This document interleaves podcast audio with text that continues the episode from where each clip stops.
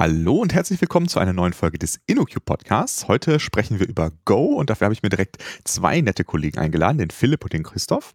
Ähm, ja, erstmal, wer seid ihr und was macht ihr hier bei InnoQ? Philipp, stell dich doch mal kurz vor. Ähm, hallo, mein Name ist Philipp Hausleiter. Ich bin bei der InnoQ schon eine ganze Weile, bin gestartet mit Java, habe zwischendurch auch immer mal ähm, Frontend-Sachen gemacht und seit einigen Jahren beschäftige ich mich vorwiegend auch mit der Entwicklung in Go. Mache da ähm, zeitweise auch infrastrukturnahe Systeme und ähm, ja, möchte heute erzählen, wieso das so ist. Cool, alles klar. Und du, Christoph? Ja, äh, mein Name ist Christoph Iserlohn. Ich bin auch schon eine ganze Zeit bei der InnoQ, nicht ganz so lang wie der Philipp, aber auch schon äh, jetzt im neunten Jahr ich beschäftige mich schon immer mit verteilten Systemen, wenn man das heute noch so nennen will. Heute sind es halt irgendwie Microservice-Landschaften, aber früher nannte man das verteilte Systeme. Ähm, und mit dem Thema Security, äh, da mache ich auch den Security-Podcast von InnoQ zusammen mit dem Kollegen Simon Kölsch. Und äh, ich bin so ein kleiner Programmiersprachen-Nerd. Also ich habe äh, A, in meinen Projekten schon ganz schön viele Programmiersprachen äh, benutzen können, manchmal auch müssen und äh, mache das so auch in meiner Freizeit. Also da kenne ich eine ganze Menge. Und äh, so bin ich eigentlich auch zu Go gekommen. Ja, cool. Dann äh, klingt das ja so, als würden wir hier geballtes Go-Wissen präsentiert bekommen von zwei alten InnoQ-Hasen. Ähm, dann fangen wir doch erstmal ähm, so ein bisschen mit dem Historischen an. Wo kommt denn diese Sprache her? Wer hat das gebaut und wieso? Es gibt ja schon so viele Programmiersprachen. Warum baut man noch eine? Also Go kommt äh, von Google und äh, der Legende nach äh, haben sich das die äh, Erfinder von Go überlegt, während sie mal wieder darauf warten mussten, dass irgendein riesiges C++-Programm kompiliert hat ähm, dabei. Und wir haben dann äh, so an so einem Whiteboard halt aufgeschrieben, was denn so Sachen sind, wie sie eine vernünftige Systemprogrammiersprache machen wollen. Also eine, die ein Ersatz für C++ oder C sein könnte. Und ähm, das war ähm, im Jahr 2009 und ähm, beziehungsweise vielleicht auch schon 2008. 2009 ist das äh, erste Mal erschienen öffentlich und seit 2012 gibt es Go 1.0, also die stabile Version, wo jetzt ähm, auch so ein ein Versprechen der Rückwärtskompatibilität gegeben ist. Darauf kommen wir gleich vielleicht nochmal zurück. Ähm, ja, und da ist das entstanden und ähm, das ist so ein bisschen C-ähnlich geworden. Das hat auch den Grund, weil da so Leute wie Ken Thompson mitgearbeitet haben, die schon früher an Unix gearbeitet haben und die haben dann auch ihre sozusagen ihre äh, Präferenzen damit eingebaut. Sehr C-ähnlich. Okay.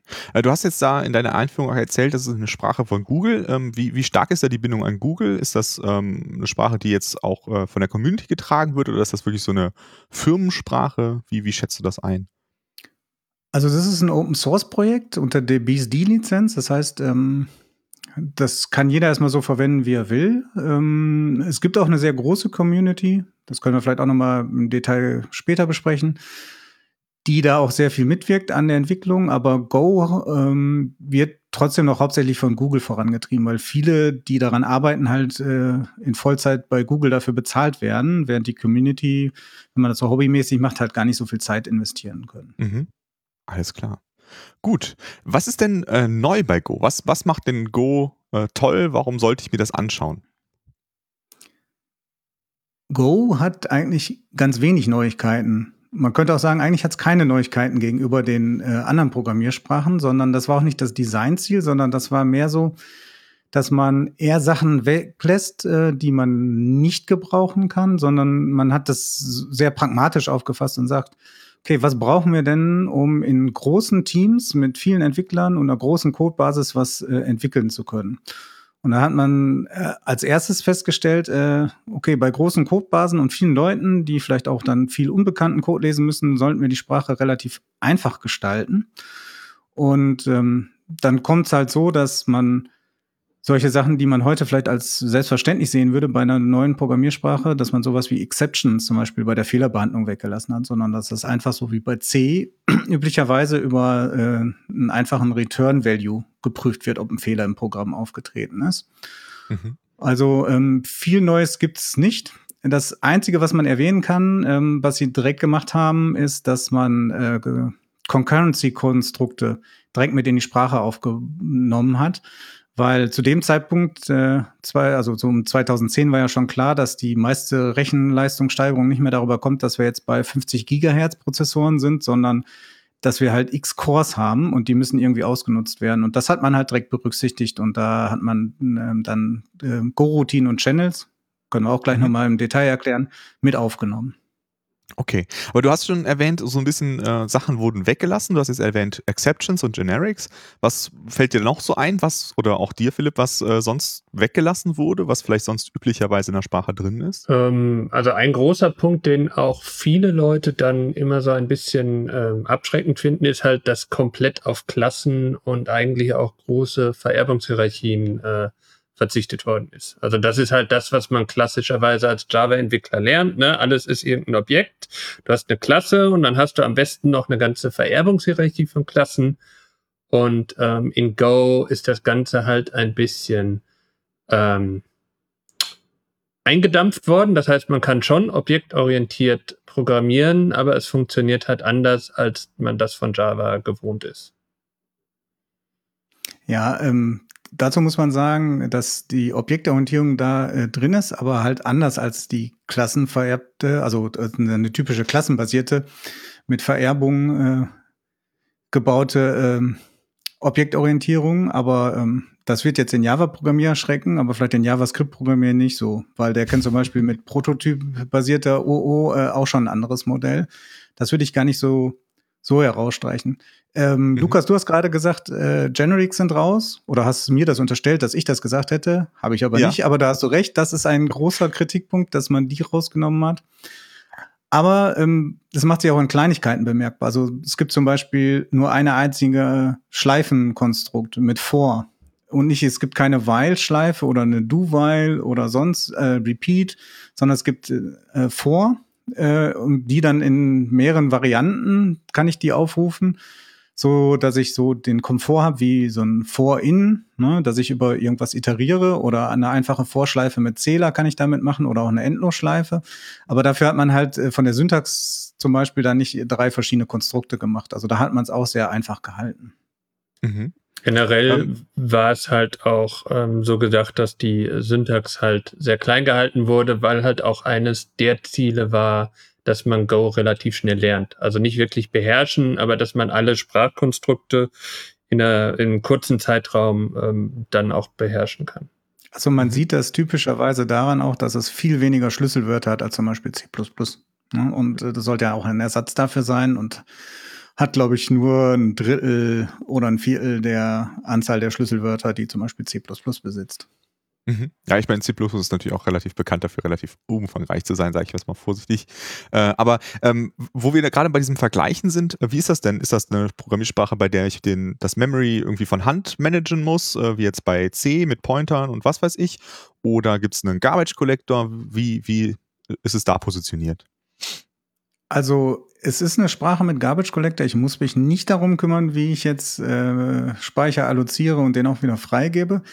Was ja auch ein großes Problem bei C und C in Sachen Security ist, weil das ungefähr 70 Prozent aller Sicherheitslücken in diesem Programm zu verantworten hat.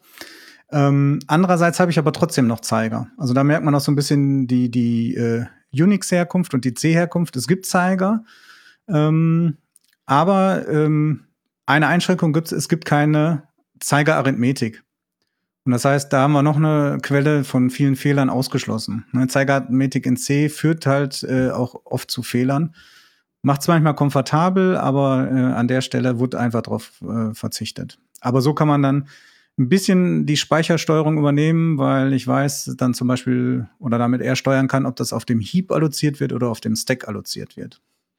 Okay, aber das heißt aber, ich muss nicht ähm, jetzt irgendwie einen Free Memory oder sowas aufrufen, um irgendwas aus dem Speicher rauszunehmen und, und so weiter.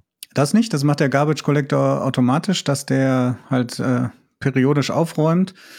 Ähm, trotzdem sind Zeiger was, wo zum Beispiel Java-Programmierer oft, also die vorher Java gemacht haben und die dann umsteigen ein Problem mit haben, weil sie das noch nie so unbedingt gesehen haben oder vielleicht mal irgendwann in der Uni, wo sie mal einen C-Kurs über ein halbes Jahr hatten Äh, mhm. das macht denen dann doch schon Probleme, damit umzugehen, während die Leute, die von C und C kommen, das eigentlich als selbstverständlich ansehen, dass man natürlich irgendwelche Zeiger, also Pointer hat und damit arbeitet. Mhm. Und so im Bereich äh, von Typsystemen ist es sowas, äh, wo man also eine dynamische Typisierung hat oder äh, wird das viel mit Type Inference irgendwie, dass man gar nichts hinschreiben muss, aber der findet die Typen selber raus? Wie, wie ist es da so in Go? Ähm, also Go hat ein statisch ähm, getyptes System. Das heißt, man kann auch ähm, durch ähm, Typen konvertieren, die ist halt eingebaut und durch die Art und Weise, welche Werte man einer Variable zuweist, den Typ bestimmen. Aber generell ist es so, dass man sich schon mehr Gedanken machen muss, ähm, welche Werte man in Variablen abspeichern will. Es ist halt nicht so wie bei Ruby oder JavaScript, wo es mhm. halt dynamisch auch dann geändert werden kann. Alles klar. Und, und wird dabei irgendwas inferiert oder muss ich halt wirklich an jedem einzelnen Call immer, äh, bei jedem einzelnen Zuweisung immer dran schreiben, welcher Typ das ist? Wie, wie ist das da so in der Benutzung?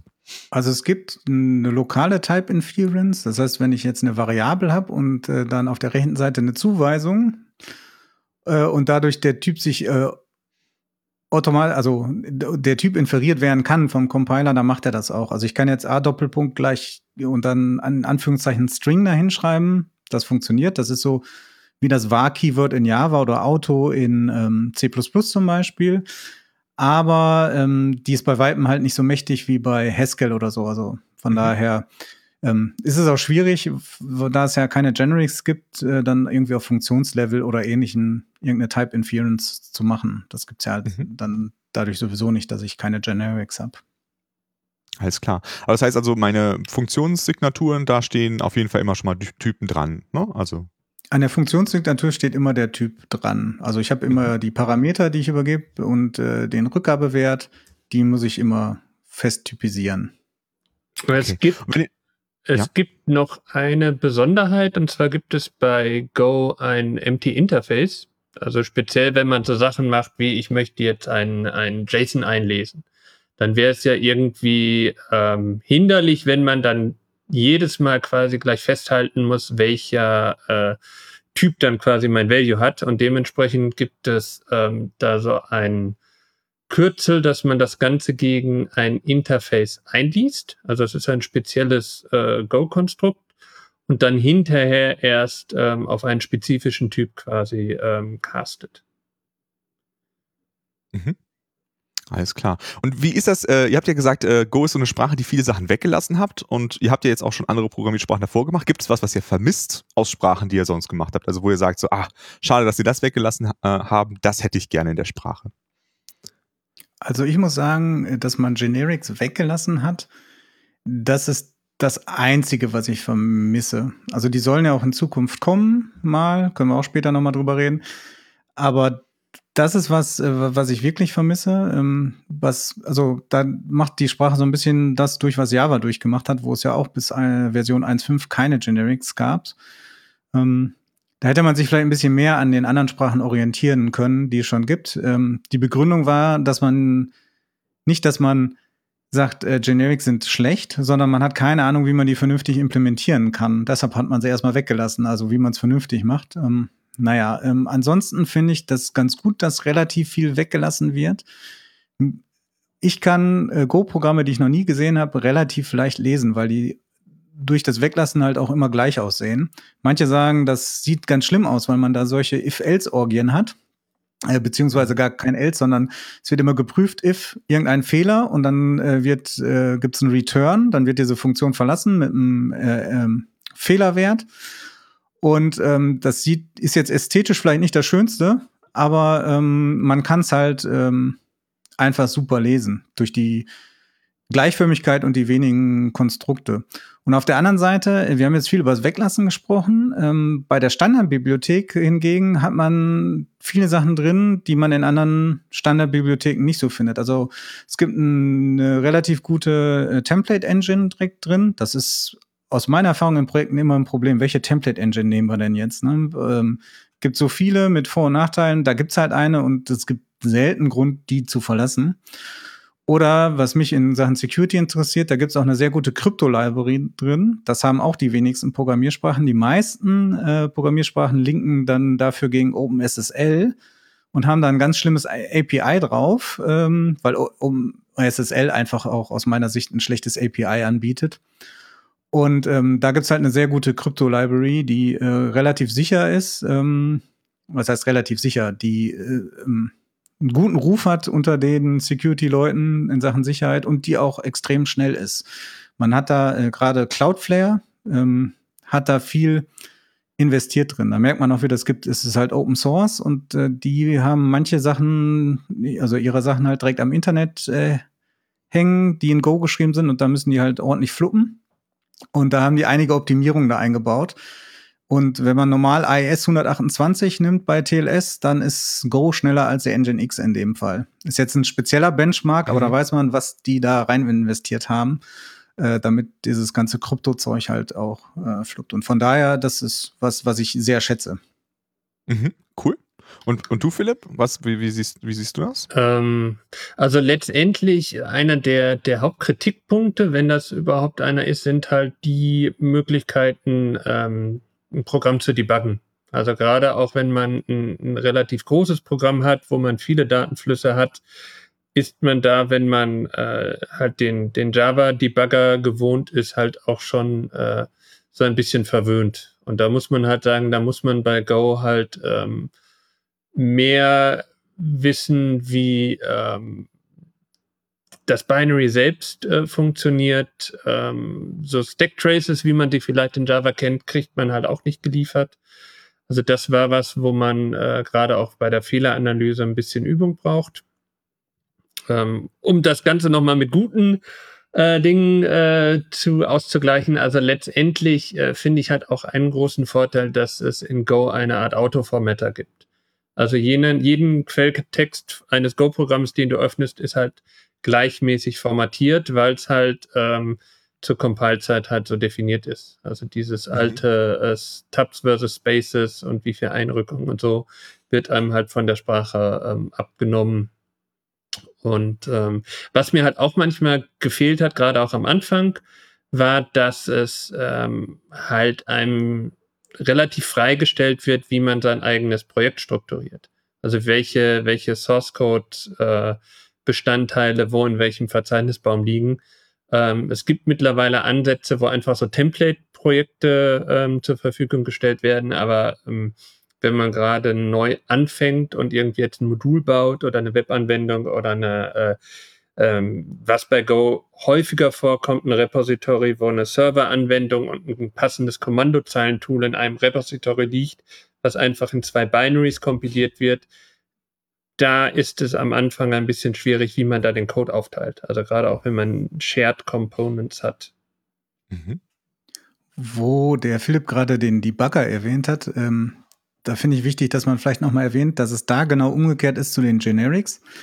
Der ist nicht drin, ähm, weil die Erfinder sagen, man braucht eigentlich keinen Debugger, sondern mit äh, printf äh, und äh, gutem Testing findet man das auch ist jetzt ein bisschen überspitzt gesagt, aber die haben sich schon öfter dagegen ausgesprochen. Und das heißt, der wird wahrscheinlich auch nicht so äh, Einzug finden. Also außer als Third Party, da gibt's auch welche, aber das ist natürlich wieder nicht so gut, als wenn es direkt drin ist. Und das würde ich vielleicht auch noch mal ergänzen wollen zu dem, ähm, wo ich sage, die Standardbibliothek ist gut, auch die Tools, die mitgeliefert werden.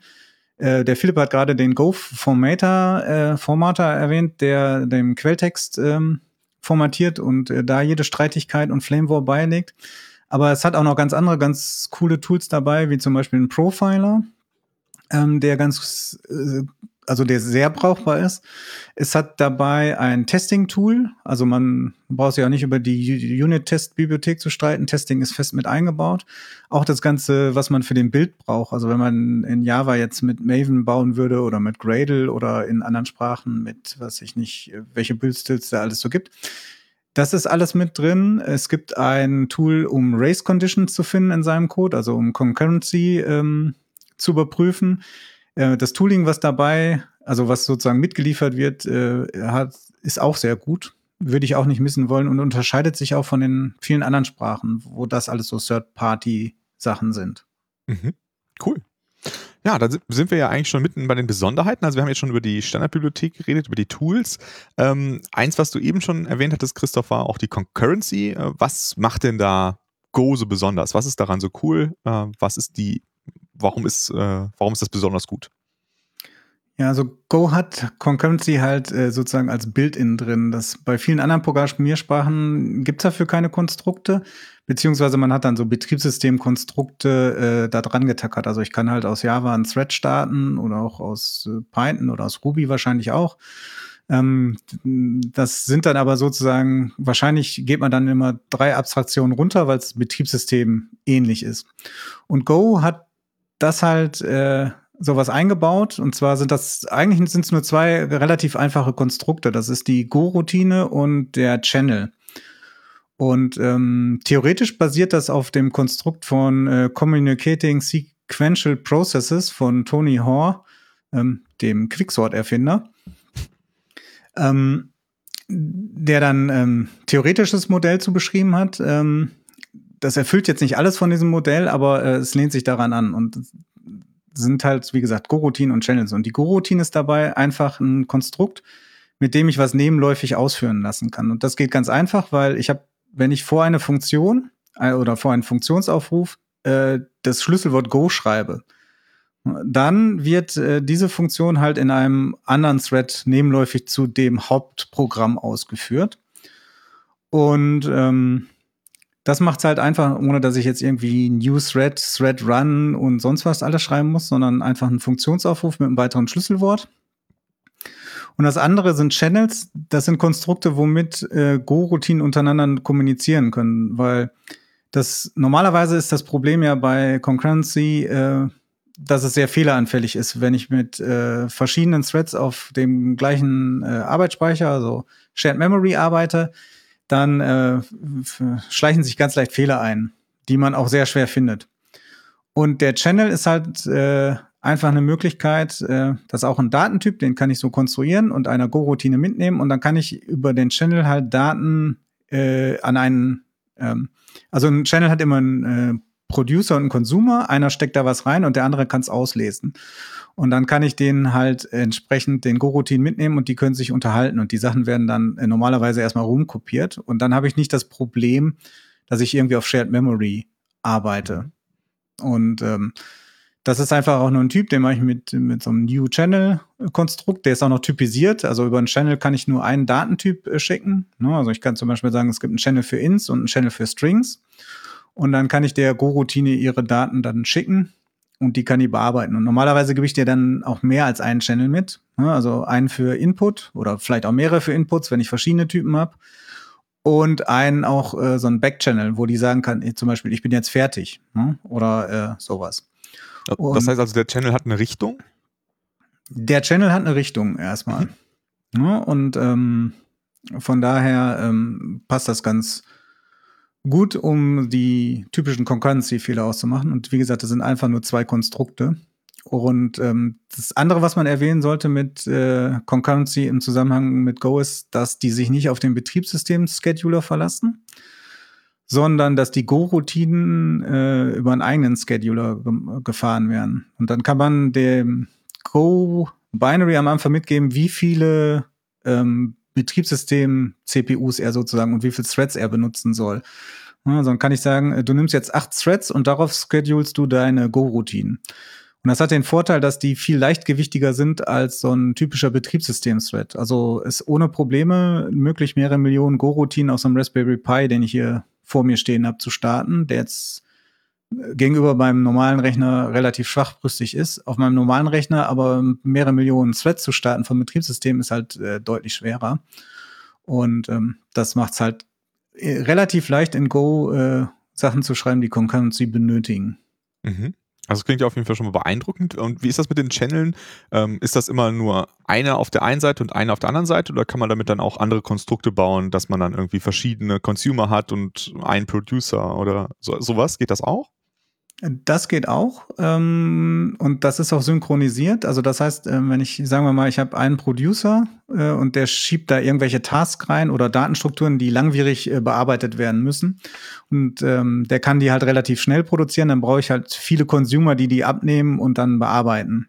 Mhm. Und diesen Channel könnte ich jetzt jedem Consumer geben und die können alle darauf lesen und ähm, das ist synchronisiert. Also es kann nicht sein, dass ein äh, auf einem Channel dann zwei gleichzeitig lesen und dasselbe da rausholen. Das kriegt nur einer. Also das mhm. ist synchronisiert.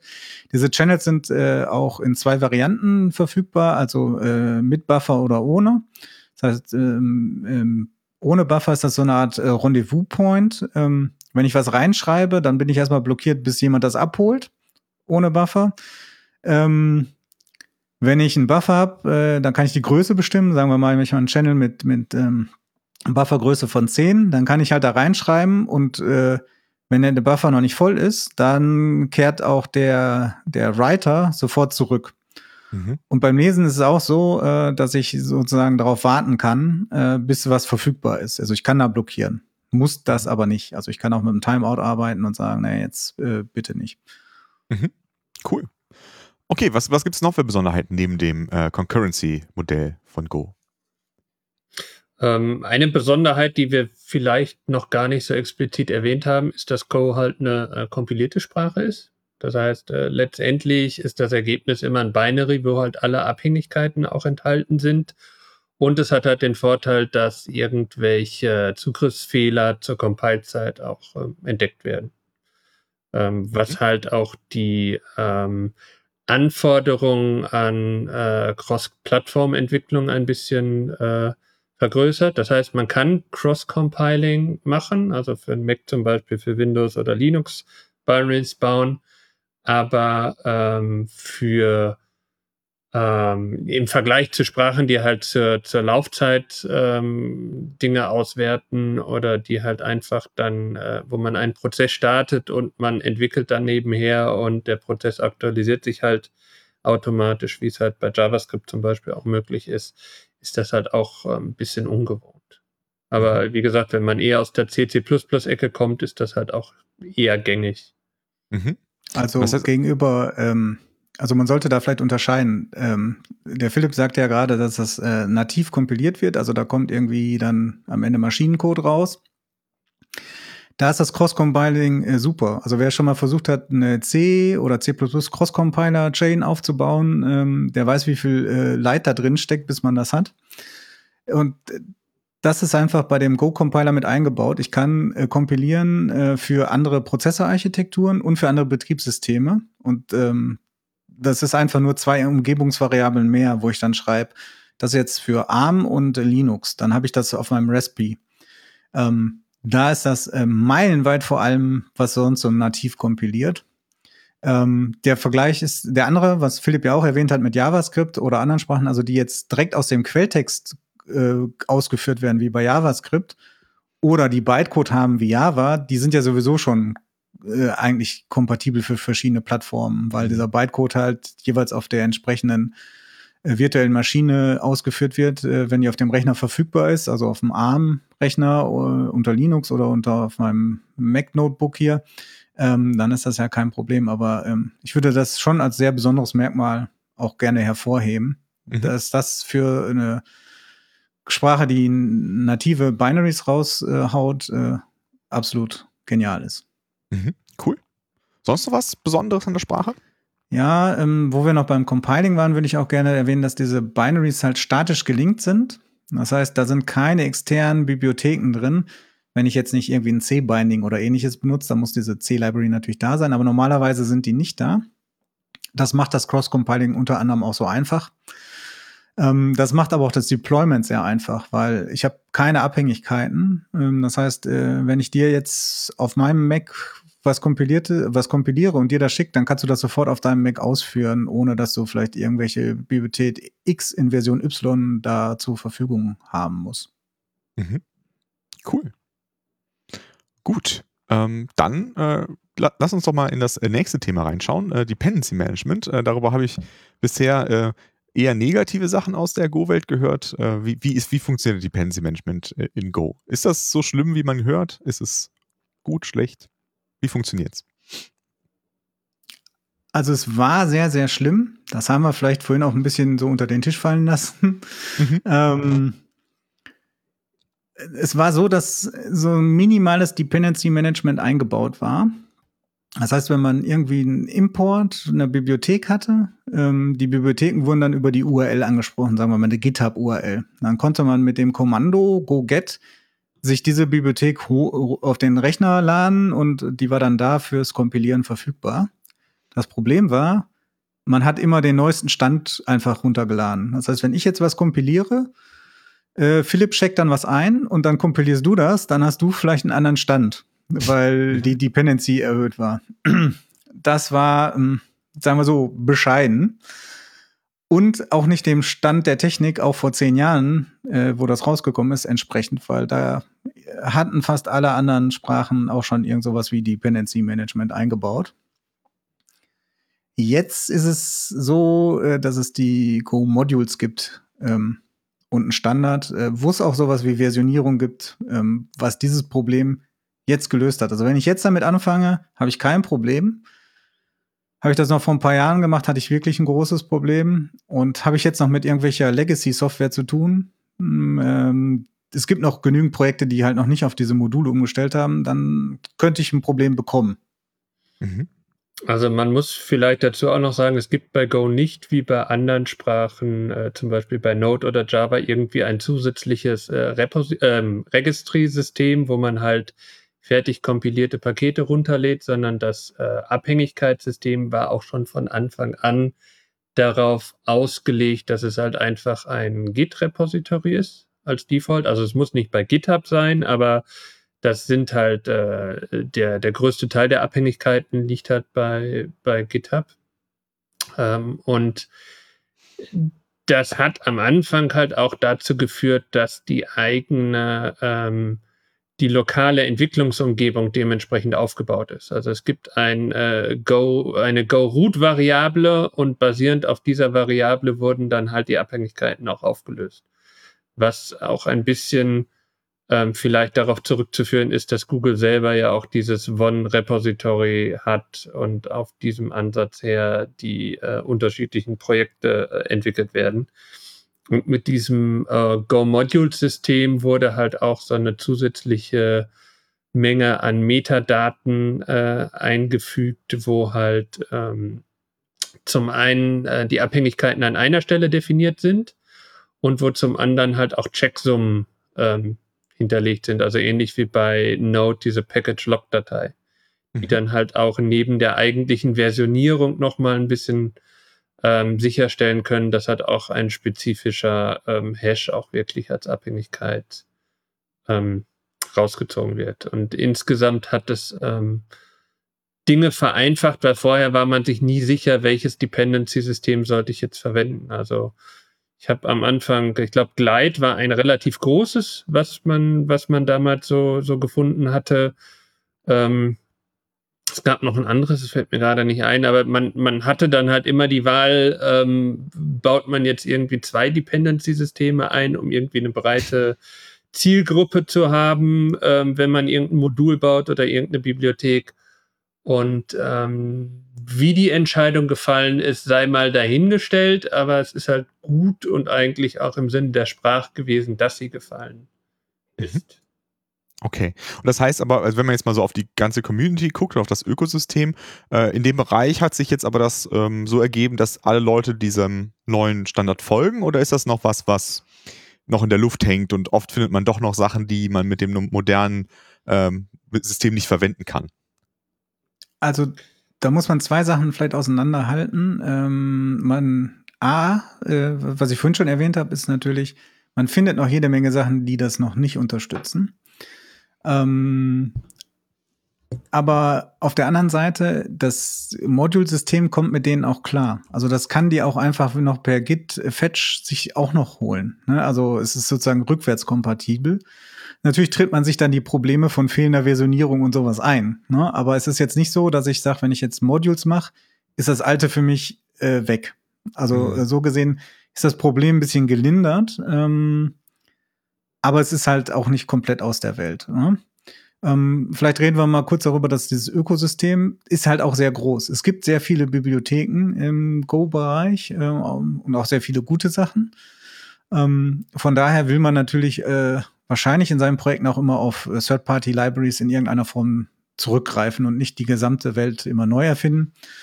Ähm, das ist ganz gut. Ähm, und wie gesagt, es bewegt sich äh, hin zu dem Modulsystem. Das liegt auch daran, ähm, dass das diese Go-Modules halt fest in dem Tooling integriert sind. Ne? Also es ist Bestandteil von Go. Es gibt, also es ist halt nicht wie bei Node und NPM, dass das zwei verschiedene Dinge sind, die man zwar mhm. auch immer fast gleichsetzt und NPM auch von Node mit ausgeliefert sind, aber es sind halt zwei Projekte von verschiedenen Leuten, die das äh, maintainen.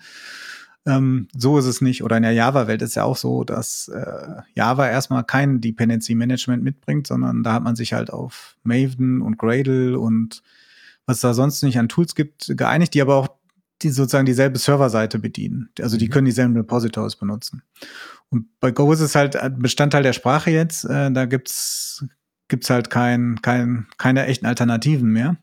Und da kommen wir vielleicht auf den Punkt Community, der ähm, die Community ist groß, sie ist auch sehr hilfreich, aber ähm, was man da gesehen hat bei diesem Thema Dependency Management ist halt auch, dass äh, Google da noch eine ganze, ganz großen Einfluss hat, der nicht immer gut ist.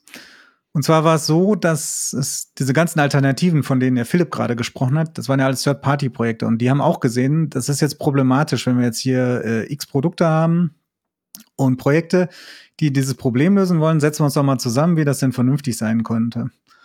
Und äh, die waren auch schon relativ weit und ähm, haben da viel Sachen produziert, äh, wie die einzelnen Tools kompatibel werden können und äh, sozusagen Protokolle definiert, damit man vielleicht auch verschiedene Tools nutzen kann, die dann dasselbe Protokoll sprechen. Aber äh, einer der Google-Mitarbeiter hat dann gesagt, äh, nee, ich mache das jetzt mal eben und äh, hat das so an denen vorbei, ohne die groß zu konsultieren, sozusagen runterprogrammiert, dazu ein paar Design-Sachen, also Design-Dokumente geschrieben, äh, warum das so ist, ähm, und hat dann das einfach äh, sozusagen, hat man das als Standard gesetzt mit der, um die Community hat man da übergangen. Das gab auch einen großen Aufruhr. Und äh, von daher äh, bin ich so ein bisschen gespalten. Google sagt zwar immer, äh, ja, wir stellen jetzt gar nicht mehr die meisten Maintainer, weil es mehr Commits von anderen Leuten als von Google-Mitarbeitern gibt. Wenn man da mal aber reinschaut, ähm, also die Kernthemen, das sind doch eher die Google-Mitarbeiter und die ganzen vielen anderen Commits sind dann sowas wie Typos in der Doku oder ähnliches. Ne? also von daher, ich bin ein bisschen gespalten, dass äh, die Community ist gut, der Google-Einfluss ist mir äh, noch deutlich zu groß. Also ich hätte es gerne, dass sowas zum Beispiel äh, wie bei anderen Sachen in eine Stiftung oder ähnliches überführt wird, weil Go wird ja breit eingesetzt. Ähm, und, also das kann man sich jetzt nicht einfach so wegdenken, dass wenn das verschwinden würde, wär, kämen viele Projekte in arge Schwierigkeiten. Mhm. Okay, und wenn wir jetzt mal ein bisschen in die Zukunft schauen, was, was kommt in Go auf uns zu? Äh, was, was, worauf freut ihr euch schon? Äh, ihr habt schon Generics angedeutet. Äh, was, was, was kommt? Ja, Generics sollen kommen. Dafür gibt es gab schon mal den ersten Entwurf, den man so auch prototypisch implementiert hat. Da hat man so einiges gesehen, was da nicht so funktioniert hat. Das hat man wieder verworfen. Jetzt gibt es einen, der also der, der wahrscheinlich das Rennen machen wird, weil der bis jetzt wenig Probleme aufgezeigt hat. Ähm, das wurde auch ganz gut entwickelt äh, mit der Community. Da gibt es Design-Dokumente, an denen sich jeder beteiligen kann. Die kann jeder kommentieren äh, Anmerkungen zu machen, ähm, Rückmeldung geben, wie denn diese Prototypen funktionieren. Da läuft es ganz gut. Es hat natürlich auch mit dem Grund, dass äh, da gab es jetzt keine Alternativen in der Community, die schon einer mal ausprogrammiert hat. Ähm, von daher ist es da vielleicht leichter, einen Konsens zu finden. Ähm, das ist halt so eine Frage. Also es gibt dieses äh, Versprechen der Rückwärtskompatibilität. Alles, was mit Go 1, also ab Go 1.0 kompiliert wurde, sollte jetzt eigentlich auch noch funktionieren. Ne? Also, mhm. also der Quellcode sollte vom Go 1.0 Projekt äh, jetzt mit der aktuellen Go 1.15 sind wir jetzt äh, auch noch funktionieren. Und äh, so ist das bis jetzt eigentlich auch. Und ähm, Go 2, was so am Horizont steht, äh, ist halt die erste Version, die äh, mit dieser Kompatibilität brechen kann, wenn sie will. Man versucht das weitgehend zu vermeiden. Also erst hieß Go 2 wird der große Wurf. Jetzt sind viele Sachen, die so in kleinen Schritten kommen, die, ähm, die gar nicht unbedingt mit der Kompatibilität, äh, zu Go 1 brechen. Und ja, was kommt sonst noch? Äh, Kleinigkeiten. Also man will das Error-Handling verbessern, ähm, ähm, äh, will aber, also Exception soll nicht kommen, aber man will sich da was überlegen, um da ein bisschen mehr ähm, Komfort für den Programmierer zu machen, anstatt äh, irgendwie in der Funktion dreimal if äh, Error so und dann so und so äh, zu machen, sondern das will man irgendwie ein bisschen erleichtern. Aber das steht noch nicht fest, was da passieren wird. Mhm. Also man kann schon sagen, dass auch äh, eher konservativ äh, Änderungen eingeführt werden in die Sprache. Ex also extrem konservativ. Ähm, mhm. Wie gesagt, diese Rückwärtskompatibilität ist den Go Leuten ganz wichtig äh, und dass Go 2 der große Bruch werden wird, ähm, damit hat man jetzt auch gebrochen, sondern man will es doch schon eher evolutionär machen. Okay. Alles ähm, klar. Zum Thema Generics muss man, kann man vielleicht noch erwähnen, es gibt ein, ein Tool, was sie ausgebracht haben, das heißt Go2Go und ähm, gibt es halt auch als äh, Playground, also als Webanwendung, wo man halt ähm, eigenen Code auch schon mal dagegen überprüfen kann, wie ähm, er dann mit der neuen Generics-Funktionalität funktionieren würde. Mhm. Und ähm, da denke ich, ähm, das spiegelt so ein bisschen vielleicht auch die Erfahrung äh, wieder, die sie halt mit, der, mit dem Modularisierungssystem gehabt haben. Und mhm. ähm, mittlerweile sieht man halt schon, dass sie sich zumindest äh, nach außen hin bemühen, das Ganze transparenter und äh, vielleicht ein bisschen kleinschrittiger durchzuführen. Mhm. Cool. Ähm, wenn ich so eine neue Programmiersprache höre, dann will ich immer so ein bisschen einordnen, wofür ist sie denn cool geeignet, worin ist sie besonders gut und vielleicht worin ist sie nicht so gut, wo kann ich sie nicht so gut für benutzen. Äh, wie, wie würdet ihr denn Go einsortieren, so im Werkzeugkasten? Ähm, also ich kann relativ schnell sagen, was mir gefehlt hat, was ich dann in Go gefunden habe. Und zwar hatte ich halt ähm, immer zwei Teile, wo man programmiertechnisch unterwegs war. Das eine sind diese klassischen größeren Backend-Web-Anwendungen, wo man vielleicht dann auch ein eigenes Design-Team hat. Man hat irgendwie Leute, die ähm, die Business-Logik definieren und der andere Bereich sind dann immer so diese Tooling-Systeme, sei es irgendein API-Server, wo man mal eben eine Datenbank anbinden muss oder irgendwelche ähm, zwei APIs miteinander verbinden muss und dann etwas zurückgeben muss. Oder ähm, das andere sind halt diese typischen Kommandozeilen-Tools oder einfach kleinere Programme. Alles, was dann halt über 200 Zeilen Bash-Code geht, wo man halt sagt, hm, eigentlich möchte ich das gerne vernünftig umsetzen. Und äh, bei den beiden letzteren Beispielen war halt immer mein großes Problem, ah, wie kann ich die Abhängigkeiten managen? Das ist halt auch ein vielleicht nicht technischer Anwender äh, ausführen kann und b, ähm, wie kriege ich es so hin, dass das äh, Ausführen selber möglichst einfach ist. Und dadurch, dass ich Go halt einmal kompilieren kann und ich sicherstellen kann, dass es auf einem bestimmten System ausgeführt werden kann, kann ich halt dieses Binary irgendwie zur Verfügung stellen. Ähm, ein Tool, was ich sehr gerne verwende, ist halt so eine automatische Update-Funktion, die es halt als äh, Modul auch gibt bei Go. Und damit ist halt sowohl die Auslieferung als auch die Ausführung äh, wesentlich einfacher, als das, das vielleicht bei Java oder ähm, halt allen Sprachen, die halt mehr Anforderungen an die Ausführungsumgebung äh, benötigen. Und das war eigentlich so der Hauptgrund, wo ich halt ähm, ja, wo für mich halt ein Problem war, was ich irgendwie gerne lösen wollte. Mhm. Cool. Und du, Christoph? Ähm, ja, also für mich ist Go äh, die Sprache der Cloud. Mhm. Ähm, und zwar, äh, was soll das heißen? Äh, die Sprache der Cloud im Sinne von, äh, wie sieht jetzt so eine typische Architektur aus? Wenn ich äh, irgendwas in die Cloud schiebe, dann habe ich wahrscheinlich ich, eine Reihe von Services, Microservices oder SCS, äh, ähm, was man auch immer da hat, aber wahrscheinlich in irgendeiner Art von verteilten System. Und äh, dafür halte ich äh, Go, also für mich ist da Go sehr gut, um solche Sachen zu implementieren, weil ähm, sie alle halt so einer von der Standardbibliothek sozusagen einen guten Server-Stack haben. Also ich brauche nicht jetzt äh, sozusagen mein Java-Programm in den Tomcat bringen oder mit Spring Boot ein Tomcat starten oder so, sondern äh, ich habe halt schon einen produktionsreifen HTTP2-Server da, der auch TLS sprechen kann. Ähm, das ist sozusagen dabei. Äh, ich habe eine Templating-Bibliothek dabei. Ne, wenn ich HTML ausliefern will, typischerweise, dann äh, kann ich das auch ganz leicht machen. Ähm, das heißt, dafür ist es ganz gut geeignet. Aber es hat noch so ein paar andere Vorteile, die ich jetzt so speziell auf das Thema Cloud ziehen würde. Das ist einmal das Deployment. Ähm, ich meine, das wird in anderen Sprachen natürlich gelöst dafür, dass man alles in Container packt.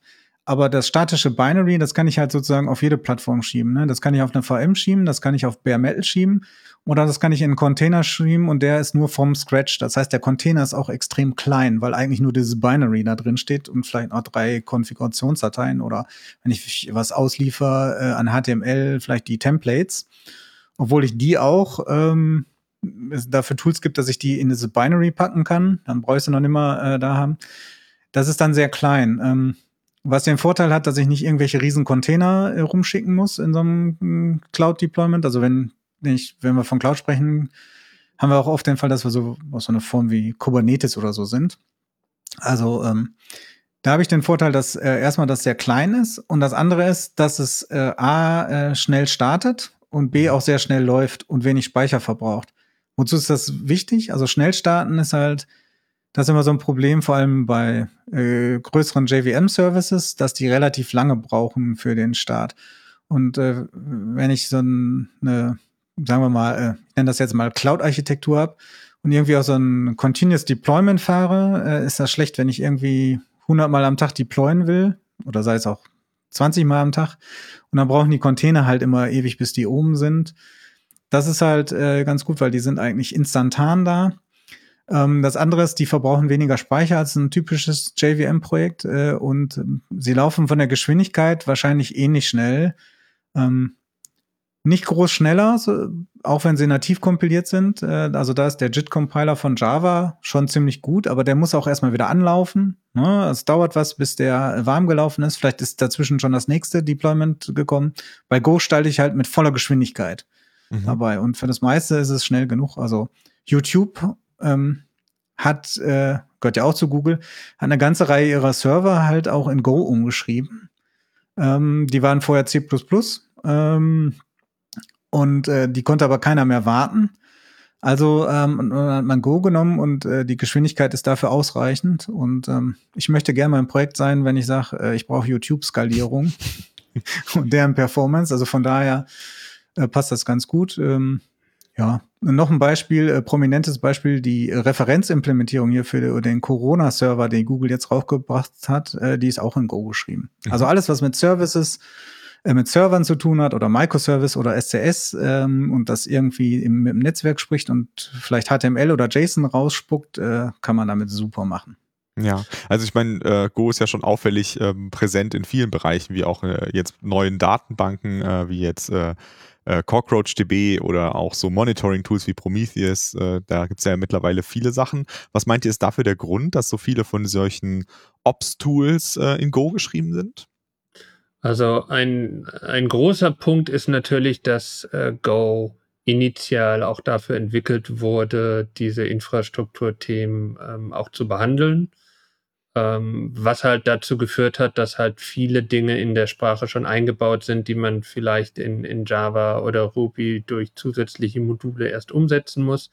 Einen zweiten großen Punkt sehe ich halt auch in der sehr einfachen Einbindung von C-Programmen und C-Bibliotheken. Gerade auch wenn man im Unix-Umfeld unterwegs ist, ähm, hat man eigentlich standardmäßig für alles irgendwelche ähm, Header-Files, wo man dann die entsprechende Bibliothek einbinden kann und ähm, darüber dann halt auch sehr hardwarenah die Dinge umzusetzen.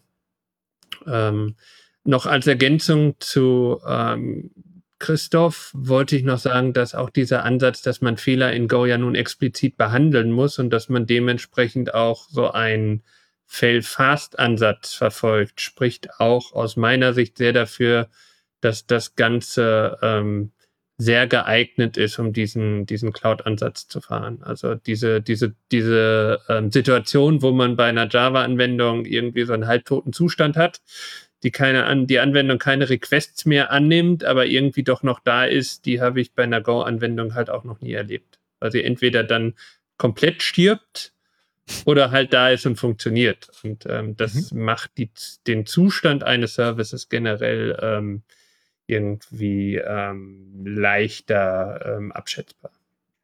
Mhm. Also was noch ein Grund ist, warum das für dieses äh, ganze Cloud-Tooling ähm, gut geeignet ist und warum auch Docker und so andere containernahe Software das ähm, Go benutzt, ist halt, dass ich mit Go auch ähm, Betriebssystemfunktionen aufrufen kann, ohne über die libc zu gehen. Ähm, das heißt, also Docker basiert ja darauf, dass ich irgendwelche Linux-Kernel-Funktionalität nehme, um einen Prozess zu isolieren. Also ähm, ich habe diese C-Groups und Namespaces. Das sind äh, Kernel-Features und die kann ich sonst nur mit libc oder also aus C äh, raus ansprechen. Ähm, und äh, in anderen Sprachen wie der JVM, Ruby und sonst wie habe ich das nicht. Da bräuchte ich noch irgendwie libc-Bindings dafür, ähm, bin dann halt wieder abhängig von dem jeweiligen System und von der jeweiligen libc. Und mit Go kann ich das umgehen und direkt äh, System, also Kernel-Routinen aufrufen. Und äh, das macht es natürlich an der Stelle ganz praktisch, wenn ich so eine Container-Implementierung mache. Ne? Also ich glaube, das war ein Grund auch, warum Docker das gemacht hat, auch wenn die jetzt auch eine Bibliothek für das ganze Container-Zeug nehmen, der das anspricht. Aber ähm, das ist auf jeden Fall ein Grund äh, dafür, warum das auch da sich gut durchgesetzt hat. Cool. Alles klar. Dann habt ihr jetzt all meine Fragen beantwortet. Liegt euch noch irgendwas auf dem Herzen? Wollt ihr noch irgendetwas über Go äh, teilen? Oder sind wir durch für heute? Ich glaube, der Philipp will bestimmt noch was sagen über GUI-Programmierung mit Go. Okay, cool. Naja, es heißt ja immer, dass Go nur für Backend-Systeme geeignet sind, ist und ähm, dadurch, dass man halt C-Bibliotheken einbinden kann, ist es halt relativ einfach, ähm, jetzt unter macOS zum Beispiel Cocoa zu verwenden oder unter Linux GTK.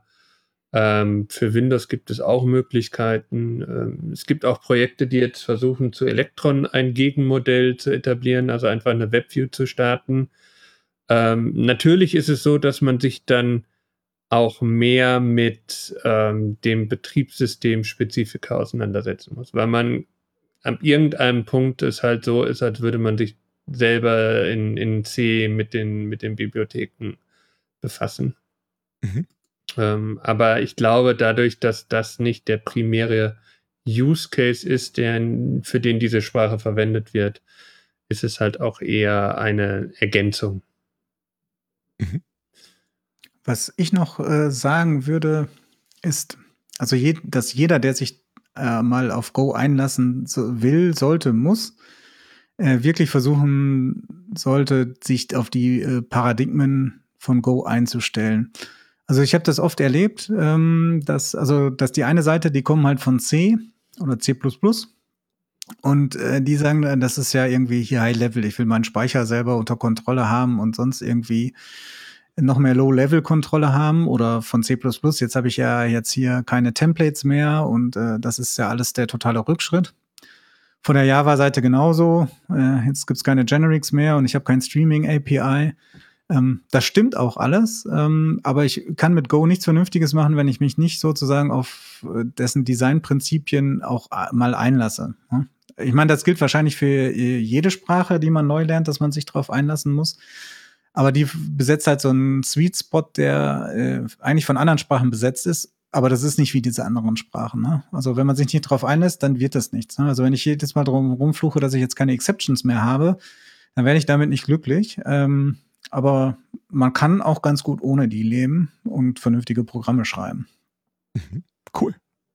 Ja, dann danke ich euch beiden für den tollen Überblick. Äh, ich habe jetzt mehr verstanden, warum ich äh, Go mir vielleicht doch mal anschauen sollte.